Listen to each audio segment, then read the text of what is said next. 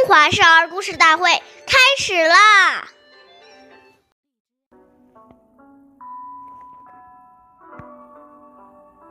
岁月易流逝，故事永流传。大家好，我是中华少儿故事大会讲述人陈雨欣。我今天给大家讲的故事是《孝感动天》。第十三集，湖北有一个城市叫孝感，这个城市的名字来历还有一段故事呢。古时候有一个叫董永的人，他是一个穷人家的孩子，母亲去世后和父亲相依为命。后来，父亲也不幸去世了。由于家里穷，董永连埋葬父亲的费用也凑不出来。为了埋葬父亲，他只好把自己的点押给有钱人家当佣工。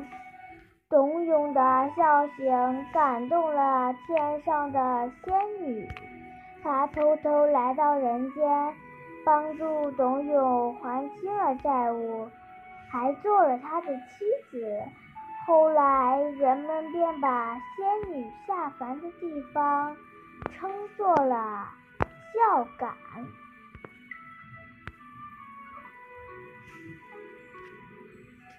下面有请故事大会导师王老师为我们解析这段小故事。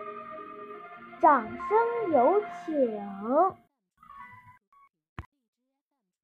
好，听众朋友，大家好，我是王老师。下面我们把这个故事给大家进行一个解读。